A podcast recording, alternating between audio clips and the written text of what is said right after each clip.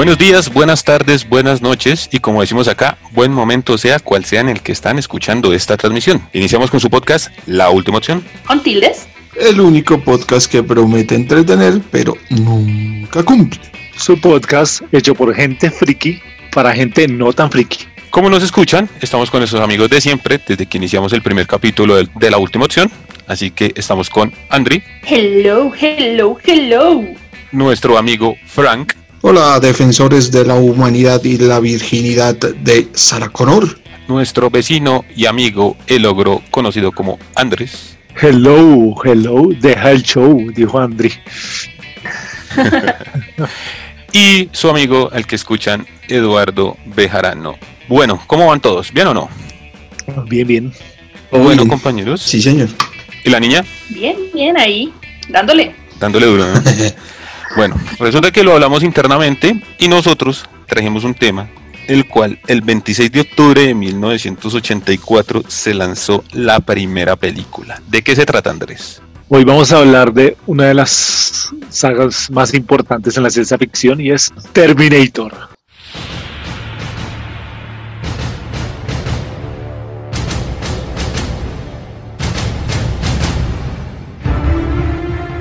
Pues sí, compañeros, decidimos hablar de Terminator, de todas sus sagas, buenas, malas o regulares. Y esa es la idea que tenemos para hoy. Así que Andrés, iniciemos. Listo. Yo voy a traerles un poquito de, de historia, eso es lo que nos gusta. Terminator es de ciencia ficción y la, la historia de la ciencia ficción, hasta antes de Terminator, era básicamente los humanos en otro planeta o aliens invadiéndonos a nosotros. Como la, la premisa de la ciencia ficción. Hasta que en 1977 llegó una de las sagas más amadas por la crítica y sobre todo por Frank. ¿Sí o no, Francito? Star Wars. Ah, eh, no me toque. Salve George Lucas. Salve. Salve George Lucas. Salve. Otra vez se demoró Andri. No está invitada a la fiesta de Star Wars. Estaba esperando que ustedes terminaran de hablar. No quería.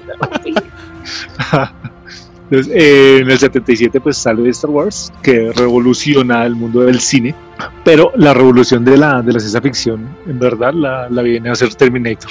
Pero antes de Terminator, digamos que Terminator toma como ciertas cositas de, de otras, de otras películas, de otros contenidos, y una de esas es una película que se llama Cyborg 2087, la cual es una película del año 1966. Y pues nada, es la historia de, de un cyborg que viaja al pasado para detener el fin de la humanidad. Y pues ya cuando sale en 1984, cuando sale Terminator, pues ya Sí. tiene encima el peso de, de ciertas películas como Blade Runner, E.T., Star Trek, La ira de Khan. No sé, yo solo me vi la donde sale Benedict Cumberbatch. O sea, la, Ya. la relación, la relativamente nueva. Muy Qué nueva, pena. muy nueva, Andri. Qué pena. Y La una película, interesaba Star Trek. y una no película de invitar a Andri a, a la fiesta de Star Trek tampoco. Concha la lora. ¿A qué fiesta podrá ir Andrés últimamente? a la de Harry, a la de Harry Potter. A la de Harry Potter, pero se estaba pelando qué día, entonces creo que estoy como contemplando si cortamos Bueno. presupuesto por ese lado. Y bueno, y por último, una película que también marcó hito en el cine y es Tron. Uy, esa película es de lo más grande de la ciencia ficción y también supremamente incomprendida cuando salió. El gran Jeff Bridges es el protagonista de Tron, Correcto. la original. ¿sí? Entonces, me parece, pues Terminator, cuando sale, empezar a competir contra estas bestias del cine. Entonces ahí, ahí los dejo como en contexto de qué pasaba cuando en 1984 salió la primera película de Terminator. La Bueno, primera entonces, película de Terminator. Llegamos a 1984, es un 26 de octubre en los Estados Unidos. Y como hablamos hace un momento, sale la primera película de Terminator, Frank. El señor James Cameron se bota de cabeza a tratar de romper estigmas, como dice el ogrito, en la ciencia ficción y lo hace con una especie de viaje del héroe inverso y contraverso, ¿cierto? Eh, A ver, a ver, explícate. que va- eh, pues si lo ven bien, si lo desglosamos, la primera película, Terminator, que estamos hablando del 84, es un personaje llamado John Connor que envía a su propio padre desde el 2029 a salvar a su propia mamá para que él mismo pueda existir, ¿cierto? Entonces nuestro héroe particular se llama Kyle Reese, que es el que viene a salvar a Sara, ¿cierto? Pero yo La sabía prim- que Kyle era el papá. Sí, señora, porque pues entramos en, en la comprensión de la mecánica temporal y de los viajes en el tiempo. Si él no hubiera viajado, John no hubiera existido y si no hubiera existido, pues se acaba la película. Las paradojas temporales. Sí, entonces en el Ok. 84 Terminator, Terminator 1 tiene que ver con todos maten a Sara. Entonces es el viaje de las máquinas a través del tiempo para matar a la madre de el eh, líder de la resistencia, John Connor. Ahí como dato curioso. A James Cameron un señor lo demandó porque según el señor, él tomó la idea de uno de sus escritos. Harlan Edison se llama ese señor. Harlan Ellington lo, lo demandó y eh, bueno, después de llegar a muchos acuerdos y peleas, pues el señor ya tuvo parte en, la, Los en el- créditos, los créditos de, de Terminator. ¿cierto? Porque eh, el héroe fundamental que es John Connor se manda a salvar a él mismo antes de que naciera, salvándose a, a- salvando a su mamá, que eh, la salva a su papá y que lo coinciden en el proceso. O sea, hacen el cuchicuchi, el delicioso, en la mitad de la fuga. Y coinciden al, al, al miembro más importante de la resistencia mundial del mundo, en 1984 para que en el 2029 pueda salvarnos de las máquinas. Es, es como la, la- la premisa inicial de, de Terminator, ¿no? sí. De Terminator El- 1, sí, señor. Que el primer Terminator, ¿qué características tiene, Frank? T800 eh, Sí, es una máquina infiltradora básica, por eso es el único robot que pueden enviar, porque es lo más avanzado que tienen en la línea temporal del 2029, ¿cierto? Y deciden, no sé bajo qué lógica, eh, las máquinas tienen una lógica muy humana, y deciden mandar matar a la madre de John Connor para que John Connor no exista. No sé por qué las máquinas hicieron eso, pero eh, lo determinaron así.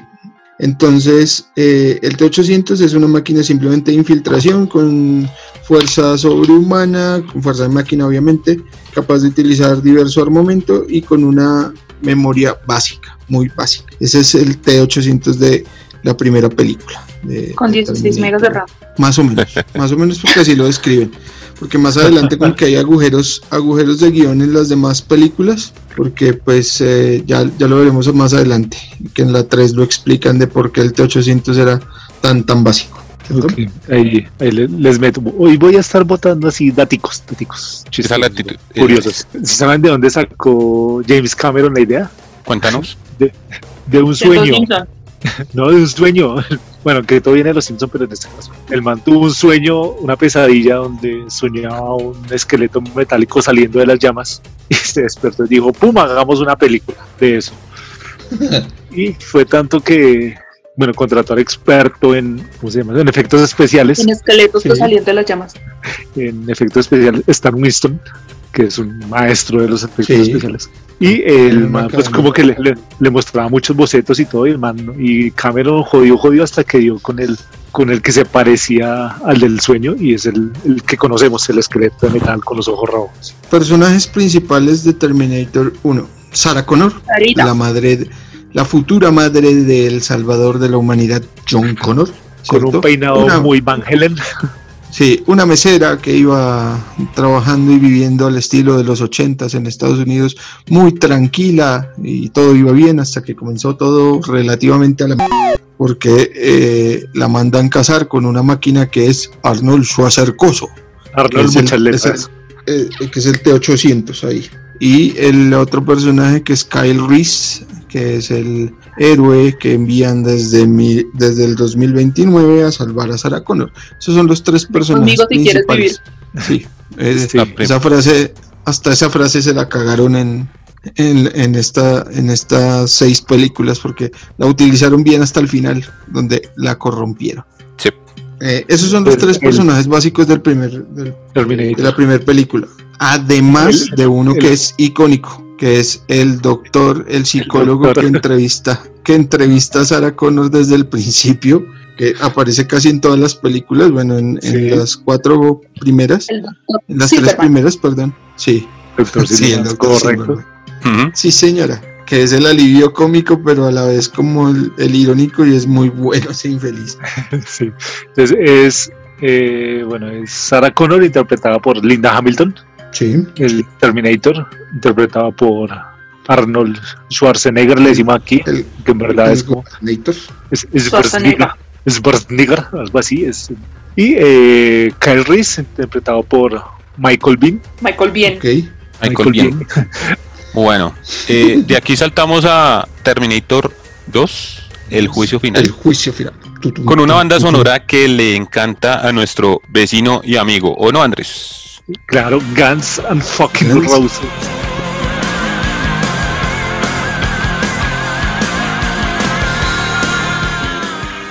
De las mejores bandas sonoras no originales de la historia del cine. Curioso, porque, Terminator no tiene banda sonora así de orquesta épica como la tenían las películas de su época, Sí, sino que se fueron por, por bandas, Por bandas sonoras no originales.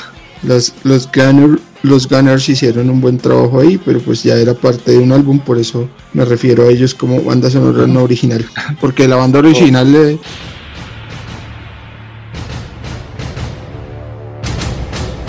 Esa es la ¿Sí? banda sonora original.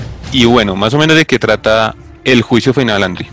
Bueno, esta película me la vi muchísimas veces siendo niña, sin haberme visto la primera, En pero Canal creo que era fácil como cachar la historia como de qué trataba. Creo que en los primeros minutos cuando habla Sara explica todo. Entonces, esta película, ya ha pasado un tiempo, nuestra amiga Sara se encuentra en un psiquiátrico Sí, y vemos a el fruto del amor de Sara y Kyle, que es John, que él está en- con una familia adoptiva, viviendo una vida normal. Según eso, el chico es un malandrín, roba cajeros y con sus amiguitos y demás. Y resulta que aparece un Terminator, pero no es nuestro Terminator, es otro, es el T-1000. Que me acuerdo cuando yo estaba niña, me gustaba, yo quería que ganara él porque me parecía guapo. Así es sencillo. y así Así. funciona la psique femenina. Me siento como Bulma cuando conoce a. Cuando A viaja a Namekusei y conoce a uno de los malos que dice que quiere que gane porque es guapo. Ya. ¿Sabes, Bueno, ¿sabes ¿Sabes cómo se llama el actor? Robert Patrick. Al man, al man le pasó, bueno, el man, el man entró a Terminator gracias a un accidente de moto. Y es que James Cameron quería como, como su actor para ese T-1000 a Billy Idol. Pero, pero, No, lo tengo en mente. A Billy Idol, no sé, no. no. Ah, ya, ya, ya, sí, sí, ya. Y Andri no está invitada a la fiesta de los ochentas. Ay, lo siento. pero entonces Billy Idol sufrió un accidente de moto que casi pierde una pierna por ese accidente y por eso no pudo aceptar el papel para Terminator. Ahí es cuando Cameron decide contratar a Robert Patrick, que la verdad fue una de las mejores elecciones que ha hecho. Sí, Bueno, señor. Ahí, tenemos ahí- espérate, ahí para, para aportar, ponle cuidado, la fecha en la que se desarrolla Terminator 2 es 1995 y a este T-1000 lo envían desde el 2030, ¿cierto? O sea, en la anterior enviaron al, a, a su acercoso desde el 2029. Ahora enviaron, un año después, enviaron al T-1000 desde el 2030 al 1995. Esa es la línea temporal. Resulta que también en esta época aparece nuestro amigo Sacercoso, el T800, pero Sí. en una en un super plot twist que para mí no era plot twist porque como les repito no me había visto la primera aparece a ayudar a John Connor porque el T-1000 que es el señor Patrick viene a matarlo y entonces empiezan en un corre-corre en la película yo te defiendo pero es que resulta que el T-1000 no es como el T-800 es un robot cubierto de carne Ah, ah, ah. este señor se convierte en metal líquido o sea una locura una chimbita por eso merecía ganar pero bueno ¿Quieres, ¿quieres enamorarte más de, de ese actor? de, de- de ese ver. T-1000. Mira, eh, bueno, Robert Patrick, pues si te das cuenta durante toda la película, el man no hace gestos. No. es una máscara completa. Inclusive cuando corre. Entonces lo que pasa es que el man entrenó, entrenó tanto y entrenaba para eso, para poder hacer un esfuerzo físico sin demostrar ninguna emoción. Y entrenó tanto, entrenó tanto que en, la escena donde él corre detrás de la moto, en el estudio, el man alcanza la moto. él le toca a Cameron decirle, oiga, bájele, bájele porque no está dando tiempo a que, a que los wow, qué genial. Aquí en esta película tenemos una acotación especial que es que cuando yo la vi de niño, todos los niños queríamos tener nuestro propio exterminador, que fue lo que le pasó a John Niño con Arnold, ¿no? No, todos, yo quería tener la moto de, John Connor. tener una mi propia moto. Escuchando la music de, Sí, con la grabadora y el gamín, amigo mío, detrás. el gamín de pelo paisa. el gamín de pelo paisa, sí. Y esa moto, uy, esa moto. esa moto es una Harley Davidson Fat Boy. Aquí en esta película tenemos dos frases, ¿no? La primera es dinero fácil. y la otra es hasta la vista baby. Entonces, hasta la vista baby, que es al final. Sí, porque resulta que de, bueno, después de todo esto, ahí el T-800 medio le cuenta a John qué es lo que está pasando, como no es que lo vienen a matar, parce, porque el de futuro y tales. Y se dan cuenta que el T-1000 va a ir a matar a Sara allá al psiquiátrico y es una de las escenas más icónicas para mí de la, o sea, no es la más icónica de la película, pero es una de las más importantes o que me marcó a mí, que es la parte del T-1000 cruzando las rejas, o sea, están persiguiéndose por un ah, pasillo del psiquiátrico y pues Arnold y John cierran una reja esperando detener al Terminator y este man pasa por el medio de la reja convirtiéndose en líquido y cruza al otro lado y quedan ellos como ¿what? Entonces listo, al final resultan en una fundidora. Voto mis datos, hoy de datos. Dale, dale, dale los, ese, hospital no, no, no era un hospital, eso fue como, como que hicieron el set en un barrio y armaron ahí el, hospital psiquiátrico. Y los vecinos creían que de verdad les iban a poner un hospital psiquiátrico en el, debido a eso. mucho esa noticia. Después de que salió la película, pues los hospitales psiquiátricos empezaron como a, como a pelear y enviarle cartas a Cameron que pues no mostrara los hospitales psiquiátricos así que no eran tan malos, que no los trataban tan mal porque a Sara Connor le va mal en ese hospital. Sí, le pasan la lengua ahí por el cachete. Y eh, Sarah Connor se escapa usando unas ganzúas, ¿cierto? No me acuerdo. un clip que se roba después de apuñalar al, doctor que es nuestro alivio cómico. Ahí también Terminator fue censurada en el Reino Unido. Uno, por pues, porque mostraba a Sarah Connor volándose con ganzúas, cosa que a la comisión de padres de familia no le gustó. Y la otra es que, pues, eh, tanto Terminator como Sarah Connor le disparan a la gente en las rodillas. Es una técnica utilizada por el IRA para pelear contra los ingleses. Entonces también la censuraron por eso. Ah, caramba, no sabía ese dato. Aquí solo datos buenos, aquí en la última. Ah, sí, pues yo también puedo, eh, ya que Andri mencionó, mencionó lo de la fundidora, hay una escena icónica en la que eh, el T-1000 copia a Sarah Connor. ¿Se acuerdan? Sí, sí, señor. A que no sabían que Linda Hamilton tiene una gemela, ¿cierto? ellas son gemelas idénticas. La hermana se prestó para esa escena, y no es CGI ni es efectos especiales, son efectos prácticos porque las dos eran igualitas en ese momento y eh, hicieron la escena con la gemela de Linda. Sí, que es cuando el, cuando el T-1000 suplanta a, a, Sarah Connor para, para traer a John Connor. Y bueno, de acá algo que le quiero preguntar puntualmente a Frank. Señor. Y es esto. Generalmente, cuando uno puede ver eh, comentarios de la gente experta con el tema de las sagas de Terminator, dicen que después de esto viene la debacle de la saga de Terminator. O sea, posterior a esto salen películas que, hablándolo en carta blanca, están no están en la línea temporal. Entonces, allí, como así? teóricamente cuando una, eh, cuando una película es autoconclusiva, autoconcluyente, como quieran llamarlo los eruditos del tema, es que cierra un ciclo y ahí deberían dejarla, ¿sí o no? Terminator 1 es de este tipo, ¿cierto? Si usted se acuerda cómo termina Terminator 1 termina con Sara dentro del carro tomándose la fotografía con el bebé en la barriga, ¿cierto? Sí. Sí. Entonces ya ahí debería haber terminado la saga de Terminator, porque ahí ya todo continúa como debería, ¿cierto? La fotografía que la fotografía que John eh, le da a Kyle es la que se toma en el carro. John ya Sí, va a nacer porque está en la barriga. Ella le graba las, las cintas a John, entonces John ya se entera de todo lo que pasó con el papá. Entonces ahí debería haber terminado porque es, es una historia que concluye por sí misma en, el, en la Terminator 1. O sea, ahí debieron acabarla. Sí. Cuando se aventaron por cuestión de plata, porque ganaron mucha plata, eh, y se aventaron a hacer la segunda, en la segunda le pegaron simplemente, yo creo que le pegaron de chiripa en cierta parte y le pegaron pudiendo extender la historia como era. Para mí, si me pregunta, la segunda fue como ganarse la lotería, pero ya no debieron haberlo intentado. Todo lo que pasó después de la 3 a la 6 es pura basura. Sí, sí, porque igual la 2 pues técnicamente cierra porque pues la 2, o sea, Sa- Sara está en el psiquiátrico porque está teniendo estos sueños, estas premoniciones donde ve que todo se va a la shit. Entonces ella está como preocupada por lo que va a pasar con Skynet, pero, se- No, pero con eso pues al salvar a John ya no va a pasar eso. Sí. Y pues Sí, es lo que exacto. pasa al final de la película. O sea, ahí ya debieron haberla cerrado porque es que si tú lo piensas bien, ya no tenían qué más hacer, porque pues Terminator 2 está ambientada en el 95, ¿sí? Y se Sí, supone señor. que el juicio final es en el 97, ¿cierto? Sí.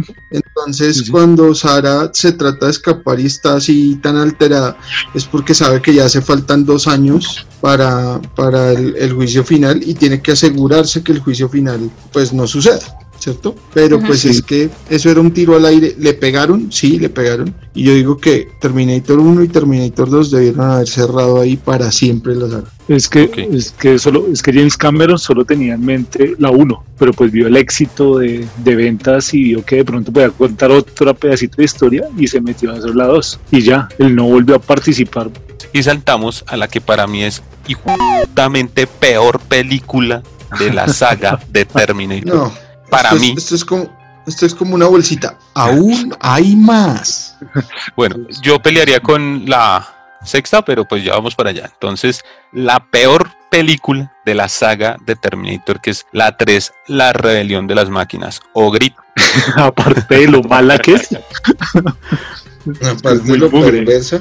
O sea, Es que es ya todo como- se como embajada, güey. Sí, sí, porque lo que, lo que les decía es que, es que James Cameron hizo hasta la 2 y de ahí para allá él se dio los derechos y apareció algún idiota que dijo hagamos Terminator 3 y bueno ya, ya le hicimos el atentado al chino, no pudimos, ya le hicimos el atentado a la mamá, no pudimos, entonces hagámosle el atentado a la esposa que no sabíamos que tenía, Sí. pero inventémonos. Póngale ¿no? cuidado la línea temporal, esa línea temporal de dónde viene, ¿cierto?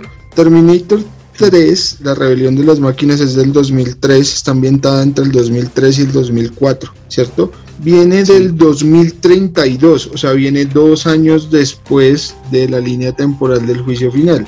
Juicio final Sí. fue en el 2030 y esta envían el Terminator, la TX, la envían desde el 2032 con un John Connor que ah, da más miedo una Más. diarrea explosiva que John Connor. Ay, si no es por nada, pero ese man, o sea, no. O sea, cero aspecto de John Connor. O sea, de todos los John Connors que ha habido, este, no. No, no, pegaba, no Vea. tiene ni la culpa. no pegaba ni No. con cinta. No, no, no, no. John Connor en- esa película de Terminator 3 debería ya ser un experto en artes marciales, comandante de guerrillas con tácticas ah, antron particulares, experto en matar. eh, William, eh, William Terminator. Sí, pero no. Se dejó de No, una veterinaria que nunca en su vida había cogido un arma y se dejó encerrar en una jaula para perros. sí, es muy mala.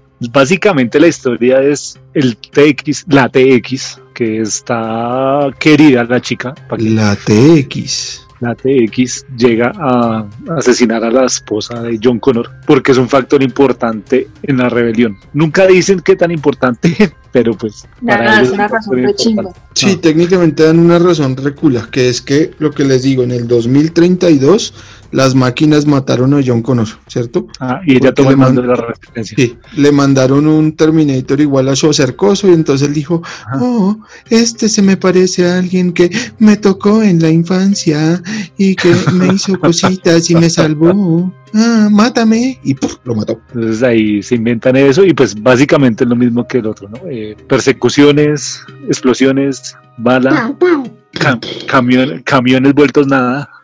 Una pregunta, yo como esta película me la salté, o sea, nunca la vi, nunca me ha llamado la atención. Conozco lo de la Terminator solamente por un GIF, imagen, un corto, un meme, Sí. ya ni sé.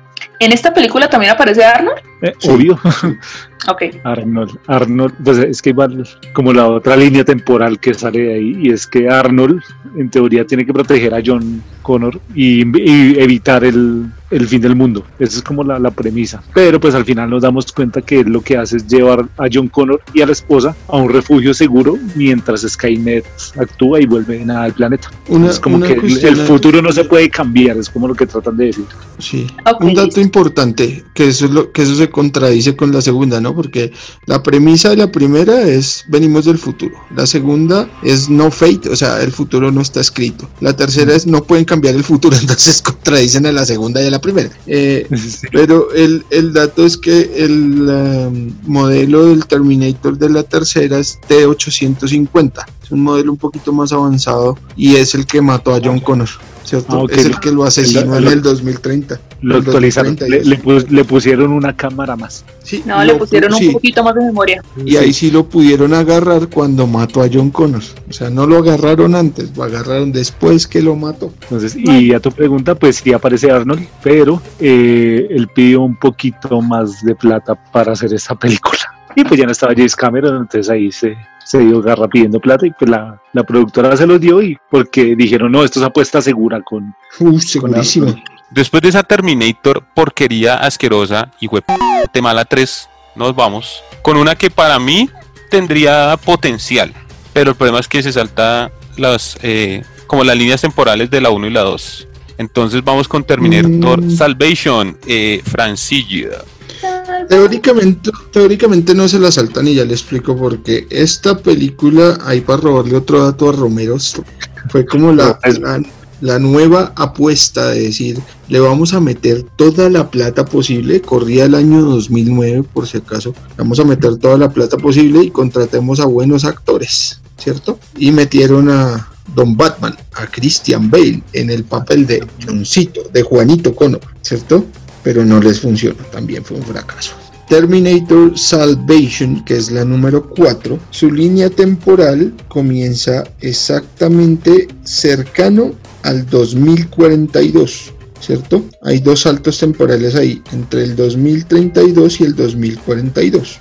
Y se desarrolla en el 2018, ¿cierto? Sí, en el 18. Ahí todavía se conservan partes de la línea temporal original de Terminator 1 y Terminator 2, ¿cierto? O sea, de ahí no se saltan tanto. ¿Por qué? Si hacemos el recuento, en la T1 el, uh, objetivo era Sara, en Sí. la T2 el objetivo era John, en la T3 el objetivo era la esposa de John, ahora en el T4 el objetivo es Kyle Reese, ¿cierto? Pero es, es un objetivo complejo, eso quiere decir que había algo detrás. En la película el objetivo es eliminar a Kyle Reese, pero atrás, detrás de bambalinas, lo que realmente buscaban era eliminar a Kyle Reese, eliminar a la resistencia y encerrar a John Connor dentro de la instalación de Skynet, ¿cierto? sí, señor. Entonces, esa película sale en el 2009, se desarrolla en el 2018 y las personas que los envían están desde el 2042 más o menos. ¿Listo? Entonces, ahí ya pasó el juicio final del 97 y del 2004, o sea, el que no pueden detener en Terminator 3 ya pasó, ¿sí? Pero John Sí. Connor sigue siendo John Connor, tiene las grabaciones de originales de Sara, porque en, en esa película utilizan la voz de Linda en las grabaciones, o sea, son las grabaciones originales de Sarah Connor. Christian Bale, que hace de, de John, tiene la fotografía, ¿cierto? Entonces es como la expansión de lo que nos prometieron ver, pero nunca nos cumplieron, que era la guerra contra las máquinas. Esa es básicamente la historia. Entonces no se sale mucho, gordo. Y pues tiene una historia hasta, hasta, hasta chévere. Pues no, eh, pues bueno, voy a empezar con un poquito de mi opinión y es que vea que me parece interesante que, que narraran lo que pasa en el futuro de, de John Connor. Es una idea muy buena, pero muy mal ejecutada.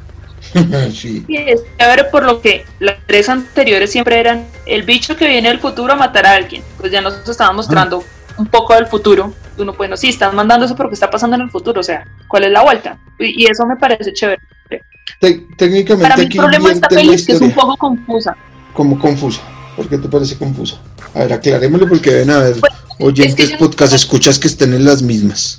Pues no sé, es que cuando yo, yo esta me la he visto creo que dos veces. Una vez, la primera vez no la entendí un poco y la segunda vez dije, vamos, vamos, va- vamos a hacer el esfuerzo. El esfuerzo.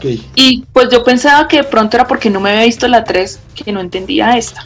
Es Sí. que, pues es que tengo como todo un poco revuelto, pero si no estoy mal, acá no es donde hay un tipo al que matan, el tipo, hay un tipo al que matan y como que lo vuelven robot o algo así, es que es Sí, sí, sí, es que sí, Andrés ahí en, es- en esta película donde, así. donde hay un, un tipo que le ayuda a Kyle Reese y se vuelve robot y bueno, después se con- Marcos. Pero resulta que el tipo no era bueno. Es que, es que eso es uno de los huecos argumentales de la película. Qué Sí, plan tan idiota el de Skynet. plan muy malo. Y luego No, lo de la señal de, lo de la señal de sonido, que sí era pero no era. Yo no sé, o sea, Demasiado, para mí demasiado complejo para haberlo hecho una máquina. Vuelvo y digo, o sea, esos planes de Terminator siempre son demasiado complejos y tienen el sello humano, no tiene el sello de una máquina, ¿cierto? O sea, hacer, recuperar el cuerpo de Marcus Wright en los 90, ¿cierto? Convertirlo en un androide ultra avanzado y guardarlo más o menos hasta el 2018, activarlo justo en el 2018, no para que mate a John en el mismo momento porque estaba ahí al lado, sino eh, que lo rastree y que rastree sin querer a Kyle Reese y que encuentre que El, pues, el o sea, plan o de, sea, ¿verdad? el plan de Skynet era llevar a John Connor a la base sí, donde todos los T-1000 y que Marcus lo matara. sí, pero, pero Marcus está des- habiendo pero tenido Marcus- 35 mil oportunidades para hacerlo antes. por eso. Y Marcus estaba súper desconectado de la realidad, porque si se acuerdan, el man comienza a caminar por allá a la nada y así, así, así, por pura casualidad, encuentra a Kyle Reese, pero no era que lo estuviera buscando, ni, y por pura, pero así doble, triple casualidad, porque ni siquiera sabe que la resistencia existe, encuentra a John Connor. Si ¿Sí, me hago entender lo pendejo, ¿Sabe qué rescato de esa película? Sí. señor. Que volvieron a usar a Guns N' Roses. Bueno, ahora en, una, en un segmento para cazar una de las motocicletas. ¿Sabe qué yo rescato? El Los robot, modelos. que, el robot que saca Terminators de las patas. Eso. Ah, por lo menos algo bueno esa porquería. Yo pensé que rescataba al Skyner tipo Sordon de Power Rangers casi al final hablándole ahí a...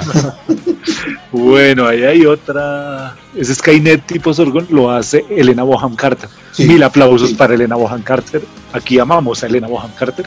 Sí, señor. sí, Y nos gusta decir Elena Bonham Carter. Mucho. Y, Elena nadie hace como- y nadie hace de loca como Elena Bohan Carter. Pues el, pa- el papel original de, de eso iba a ser para Tilda Swinton. ¿sí? Ve, Pero Tilda Swinton dijo no. No, no quiero ese papel, entonces contrataron a Elena Bohan Carter y le dijeron tiene 10 días para hacer el rodaje de, de- de las escenas que tiene que hacer. Entonces, pues Elena Sí. Bohan Carter es muy dura y inglés traducido por Frank en 3, 2, 1. ¿Cómo es? Me los acabo con en un día lo saco. Así. Así. Pero me paga los 10. Y pues 10 días que lo sacaba, pero pues le tocó pedir un permiso porque cuatro miembros de su familia sufrieron un accidente de tránsito y murieron, entonces le tocó ir a pasar el luto un rato. Entonces le tocó, le tocó ahí alargar el, el temita más de 10 días. Pero pues digamos que fue, fue una buena actuación porque pues Elena Bohan Carter es Elena Bohan Carter. Y después de hablar de Elena Bohan Carter, voy a tratar de hacer un que- resumen para. Señora. Una de las razones también por las que yo no, bueno, no sé, se lo digo es que no entendía, es porque yo me había visto la 2, como les comenté, como 10 millones Sí. de veces, la 3 no la vi, vi la 4, pero hasta ese punto yo tampoco había visto la 1, o sea, de la saga de cuatro películas solamente me había visto dos. Y yo pensaba como, entonces yo pensaba como que no había entendido la 4 porque seguramente no me había visto las dos. La verdad es que la 1 yo me la vine a ver hace como 10 años. Un día como que la estaban pasando y dije, bueno, ya es momento de ver la 1 y me la vi. vea, de, de aquí pasamos a algo que quiero hacer como en la escuelita. El que levante la mano y diga, yo tengo ese dato, lo va a dar. En esta película de Terminator Salvation resulta que le metieron plata, como decía Frank, para contratar a buenos actores, buenos efectos, bueno de todo. Pero esta iba a ser la única en la que no iba a estar Arnold. ¿Por qué? Ah, yo tengo el dato, es muy fácil. Levantó la mano, Perro. el logró. Cuéntanos. El man estaba un poquito ocupado siendo gobernador. Es el man ¿Será por eso que no, no fue a verla tanta gente? Yo creo que fue por eso. Pero, lo, pero lo utilizaron en CGI, o sea, le estiraron la pata de gallo para Horrible, eh, sacarlo. horrible. Que ahí es cuando yo digo que esta película se la tiran, porque es que ese Arnold digital, cuando sale, pues uno dice, uy, Arnold, y cuando le da la cara, como No. que, No, no, pero ¿por qué hacen eso? ¿Por qué A mí me recordó de- del CGI de la roca en el Rey Escorpión. En Uy, el no, Rey Escorpión, nada no, peor. en la momia, en la momia, en la momia, perdón. uy, sí, no, hay, no nada peor que ese CGI. No hay nada peor. O sea, lo hizo alguien que dijo, ve, una licencia gratis de 3D Max. Ven y yo hago eso. Yo hago eso, yo hago eso. 15 minutos. En las horas de almuerzo yo lo hago. ¿Sabe qué hay algo peor que eso? ¿Qué? Termine, Terminator Genesis. Ven, No, no, de no, la que estamos hablando de Jess, Es que, estamos hablando del, del CGI y usted pasa de una vez a Popó, no. uy, es que para allá iba, porque ustedes vieron el excremento de Jurassic Park. Eso es muy parecido a esa película. Esta sea- es la de la chiquitica mona de Emilia Clark, ¿cierto? Sí. Esa película me la vine a ver a principio de año, un poquito antes de verme la última, pero esta, esa la Esa- vine a ver hasta este año. Esa película, sí, ahí es donde sí entraría el comentario de Eduardo de donde se encima, donde les importa una mierda cualquier otro tipo de las cuatro películas que hicieron antes. Esa película es del 2015, ¿cierto? Y se desarrolla entre 1984 y 1997. ¿Cierto? Después pasan al 2017, ¿sí? O sea, saltan tres veces de, de línea temporal. Sacan la línea temporal de Terminator 1. ¿Sí o no? Se la línea temporal de Terminator 2. Se recontraca la línea temporal de Terminator 3 y la línea temporal de Terminator 4 se la recontrapoposea. ¿Sí o no? Ya no existiría esa línea. No, acaban con todas las líneas. Esta película de Terminator Genesis acaba con todas las líneas temporales de la historia o de la trama original de lo que sería Terminator, ¿cierto? Sí, ahí hay, ahí hay dos Más cosas o menos. que, que yo recuerdo y es una, que con el tema Genesis y en ese momento estábamos con la época de los celulares, entonces que todo iba a entrar ahí como si fuera una aplicación para que después dominaran todos los aparatos electrónicos y todo lo del, lo de, Sí. lo del universo. Una cosa así era, por un lado. ¿no? Ujú. Que ya no era Sí. Skynet, sino Genesis. que ahí llega lo primero que a mí me pone a pensar cuando Frank y Andrés comentan del tema de un- una máquina pensando como humano y es un momento, yo digo. O sea que Arnold, eh, bueno, nuestro Terminator, pues viene y cría prácticamente a Sarah Connor. O sea, eso es algo que a mí no me cabe aún en la cabeza. No, Porque como- supuestamente las máquinas se habían dado cuenta de que no habían podido matar a John, ni a Sara, ni a la esposa de John, ni a John del futuro, ni a Kyle Reese, ni a ninguno. Entonces dijeron, "Mm, ya sí, vamos a matar a Sara, pero no grande, sino la vamos a matar niña y ella no va a saber cómo defenderse porque no va a tener ni idea de lo que está pasando. Pero al mismo tiempo, la resistencia, si no estoy mal, la resistance, mandan también al T-800, que es este Arnold al que ya se le notan mucho los años y cuando se supone que un robot no puede envejecer, pero este envejece, viene a defender a, viene pues a defender a Sara y resulta criándola pues porque pues le mataron a sus papás en el incidente donde la querían matar a ella. No, si lo de la envejecida la, lo explican porque dicen, ay, no, es que tiene tejido humano, entonces por eso envejece.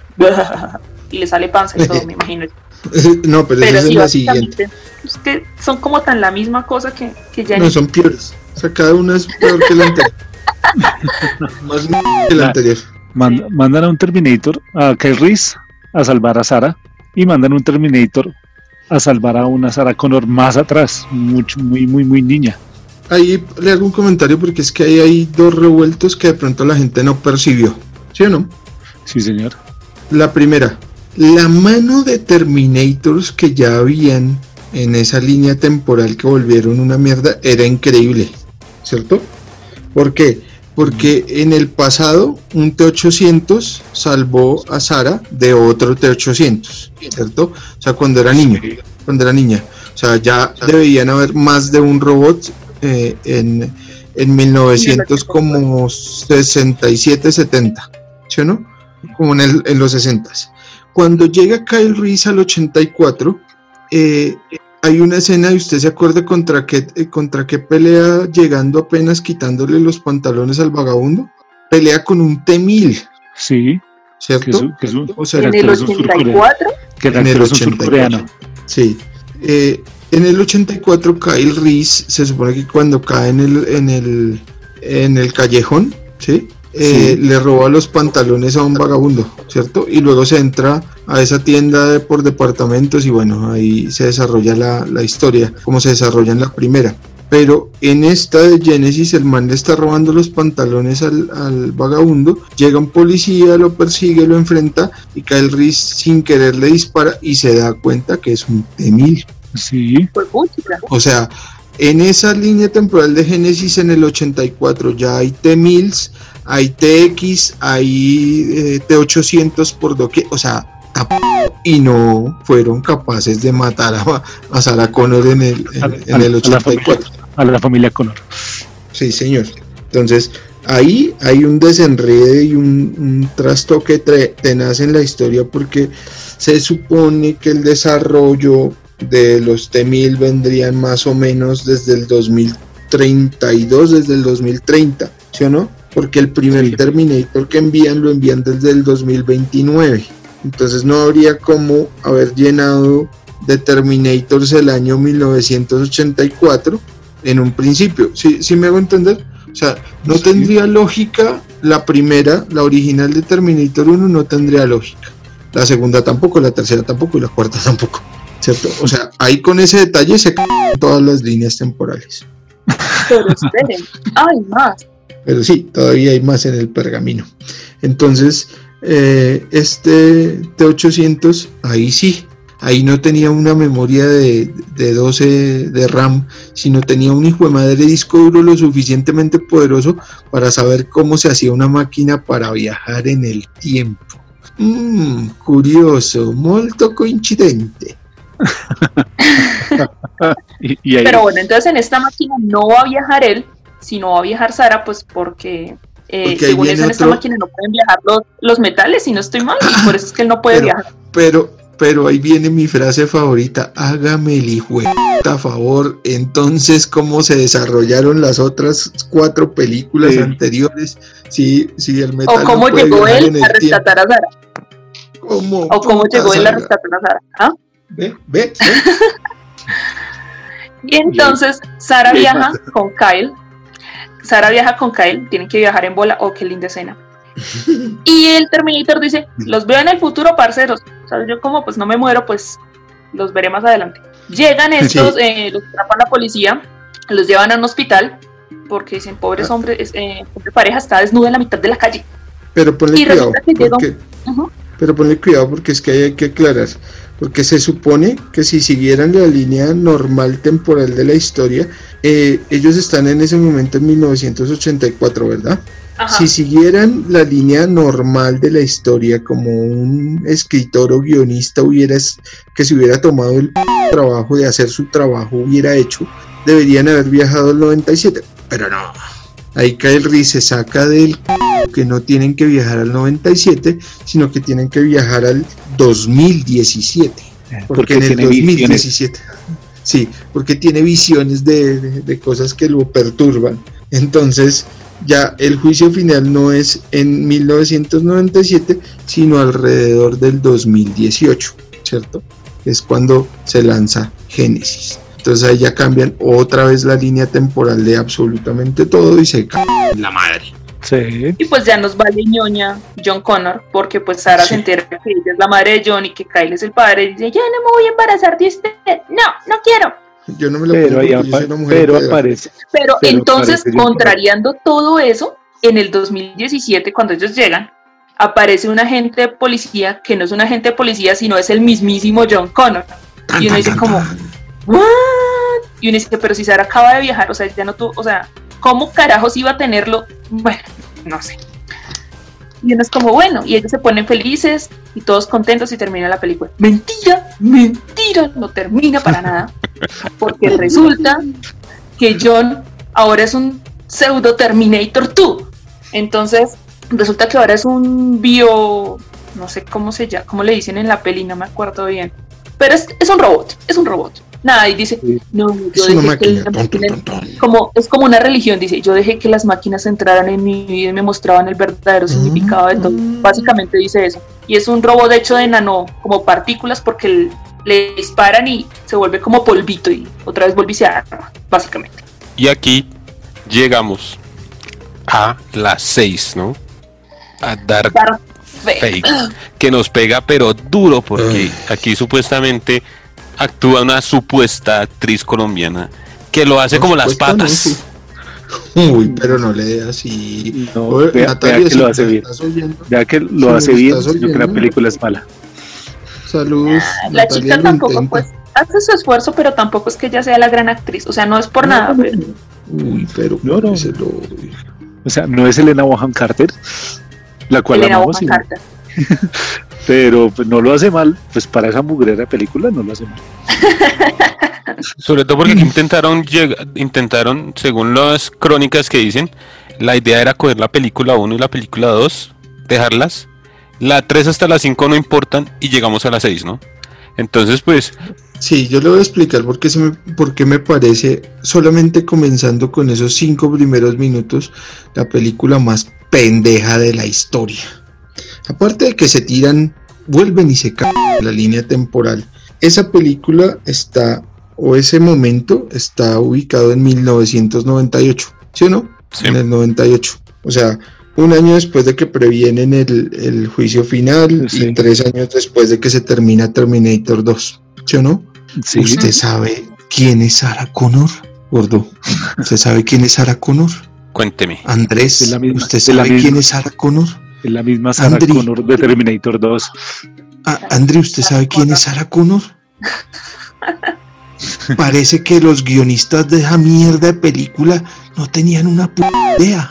Pero, pero, pero ni la tenían. No sabían quién era la nena. O sea, la cogieron sentada mirando para el techo mientras que un Terminator balació al chino que duró casi 10 años protegiendo, metida hasta Sí, sí. en el. No, Estaban tomándose una gasimba y toman. Ahí me dieron ganas como de quemar esa mierda, de verdad. Y ahí, pues creo que la historia sigue ya sin John Connor. O sea, ya John Connor no importa. Todo porque a Edward Forlong le gustaba pues la cosa de las eh, sustancias psicoactivas, psicodélicas. Mm, drogo pichurria. Se tiró la carrera ahí. A ver, lucecitas de colores. Y ahora, y ahí, entonces ahí toca salvar a, a una chica mexicana. Sí, Que ahora va a ahí ser se la supone nueva que líder de la escogen, resistance. escogen una colombiana para ser de mexicana. Dígamelo si putas clichés. Pero bueno, esa película inicia en el 98, ¿sí o no? Eh, salta, salta inmediatamente, o sea, no, no cuentan ni p mierda qué fue lo que pasó. Pero desde el 98 saltan al 2020, Sí. sí, básicamente. Sí, que es Terminator 6. Y ahí sí me perdonan, pero vayan y coman muchísima mierda, gran putas, con lo que le hicieron a un pobrete 800. Lo volvieron decorador de interiores, vayan. Lo, lo volvieron padre de familia. Terminator Griffin. Peter Griffin es el personaje de padre de familia para los que no lo han visto.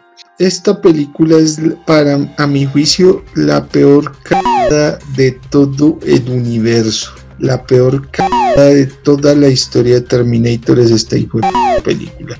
Qué p- película tan mala, parce. Y pues la idea Sí. es que llega una, Termina- una Terminator rubia a salvar a, a la actriz colombiana de un Terminator mexicano. ¿Cierto? Que eso es lo más raro de todo, ¿no? Y escogieron para eliminar, o sea, hablemos de hijo de clichés. Escogieron a una protagonista mexicana, que es una colombiana, para ser la líder de la resistencia y le envían no al típico Schwarzenegger, no al típico Temil rubio eh, de dos metros gringo, no, le enviaron un mexicano. Sí, mandémosle, mandémosle un mexicano. ¿Para qué vamos a gastar en- en renderizadas de, de- de Terminators con clase? Mandemos un mexicano, ¿no? Clichés. uh. Para que sean de la misma raza. Y este ya no tiene nombre por T. Este se llama Rep. Rep 9. Sí. Sí, como para que la gente que se ofende por todo diga, "Ay, ¿cómo un gringo va a matar a un mexicano? Eso es un crimen de odio. Ay, censuren esa película. Y como que las tres mujeres tienen que ser empoderadas. Ellas son las heroínas. ¿O es que no podemos? A mí lo que me tiene, y tiene parece, que hablar así, Frank. lo que me parece Más o menos, de sí. la, de la peli, o bueno, una cosa que me llamaba la atención cuando yo vi el tráiler es este Terminator, Mexicanator, Sí. que tiene ese poder como de dividirse y de quedar como un exoesqueleto y al mismo tiempo como, como si fuera una mezcla del T-1000 y, y el T-800 más o menos. sí el- Y yo, uy, qué chimba ese poder, ¡guau! Que no vuelve a aparecer en el resto de la película. Y entonces, pero, pero perros, o sea, me muestran eso como 30 segundos y ya después no vuelve a pasar nunca jamás. Además es un poder súper aprovechable que no lo aprovechan para nada en toda la película. un- O sea, es ese señor puede haber matado a toda esa gente con ese, Pues con sí. ese poder varias veces y Y pues nos llevan ahí a, a vivir muchas aventuras en- con Sarah Connor dando bala y la Terminator rubia prendiéndose a chingazos contra el Mexicanator. es que no tiene ni mucha historia esta película, o sea, No, básicamente. no. No, aparece, No, los, las persigue un rato. Ah, la peor, o sea, bueno, Eh, el alivio cómico es cuando se encuentran con el T-800 viejo, gordo, Ajá.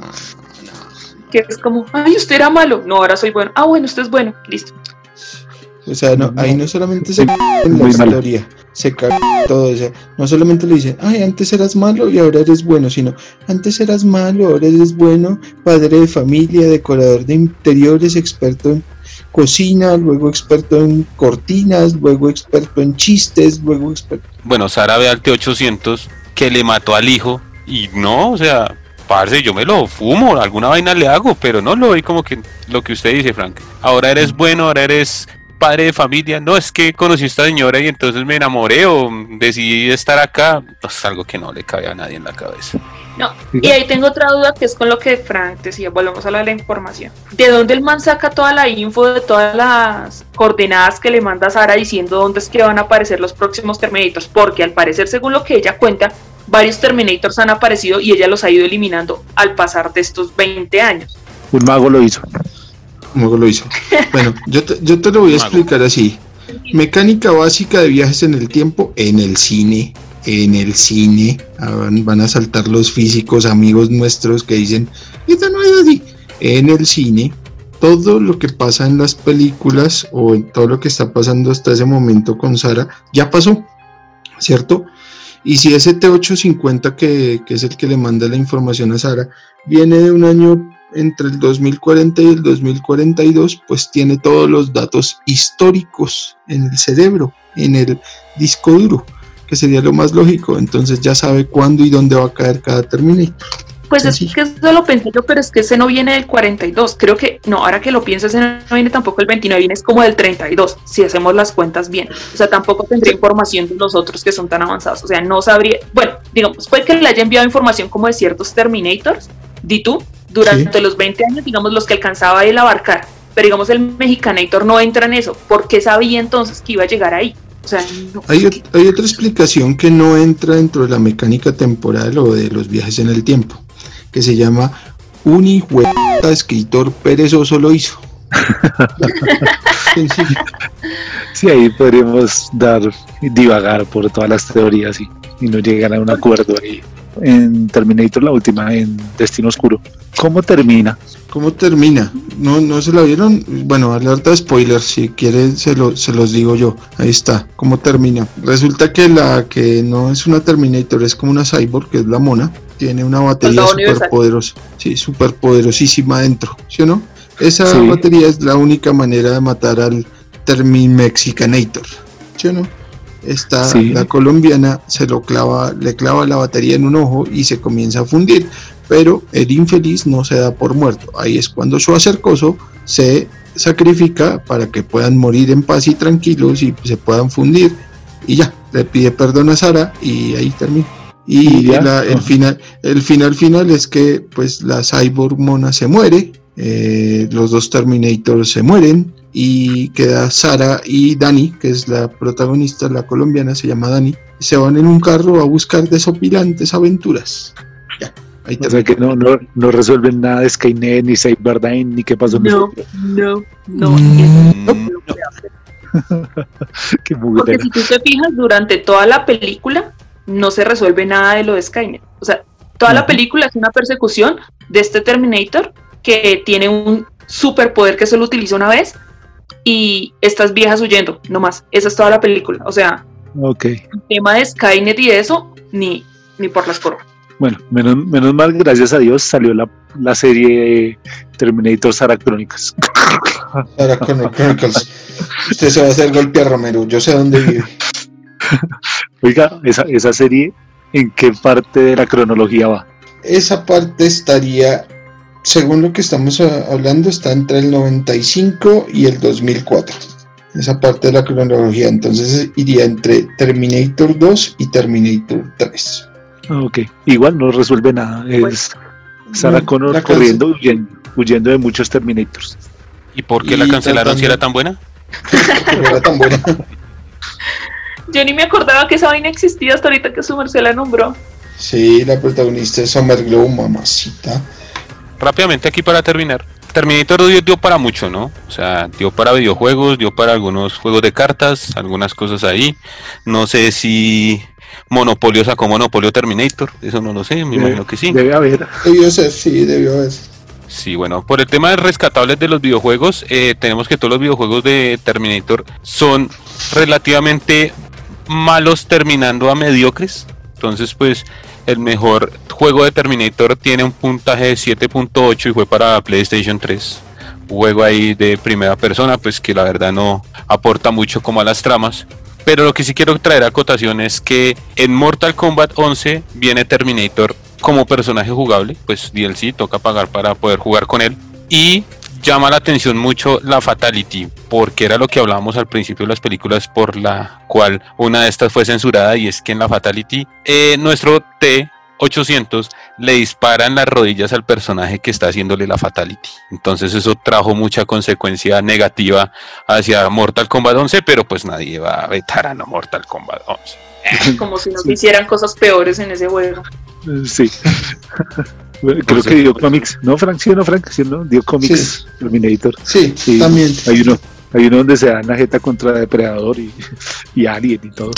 Son de estos, de estas editoriales que hablamos en algunos capítulos. Ahí hay de estas series que son series limitadas, como también le sacaron a la de Sarah Connor Chronicles y a la de las, la línea temporal de, de Terminator 2 y a la línea temporal de esa sería como Terminator que la 3 o la 4 no sé pero sí hay varios cómics al respecto. Bueno, yo sé que hay eh, voz popular para todos, todos vamos a decir lo mismo, pero aún así quiero escucharlos.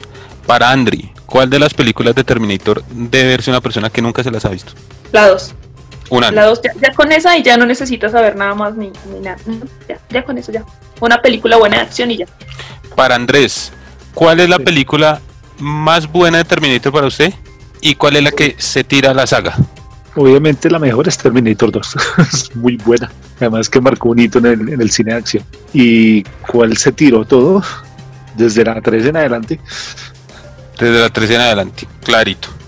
Para Frank, señor de todas las películas de Terminator, ¿cuál usted, si tuviera la, pro- la posibilidad de ser eh, director, guionista, usted diría, le saco otra? Y si no lo haría, ¿por qué?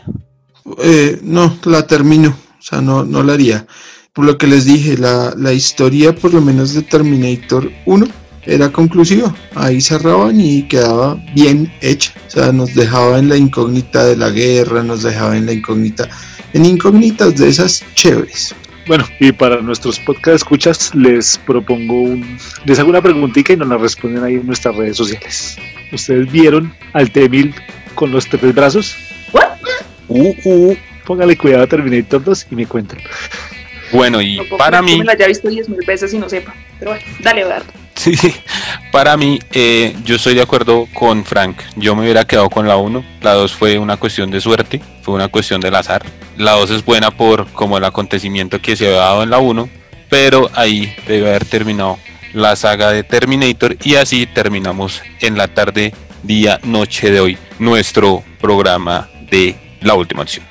Así que compañeros, muchísimas gracias por acompañarnos a todos y gracias Andri. Gracias, Eduardo. Viejo Frank, muchas gracias. Suerte gordo mal. Nuestro vecino y amigo El Ogro, muchas gracias. Bueno, véanse, véanse las películas nuevamente, solo la 1 y la 2 que valen la pena. Y comentarios en nuestras redes sociales. Caos DC en Facebook, Caos DC Call en Instagram si quieren buscarnos ahí también. Y recuerden que las donaciones al número telefónico de Andri. Sí, Que señores. tengan buen momento todos ustedes. Hasta luego. Suerte. Bye. Este podcast es patrocinado por Cyberdean. Con el sello de calidad de Skynet. Editado por Eduardo Bejarano desde Come with me if you want to live. Y al final, el T-800 volvió al futuro.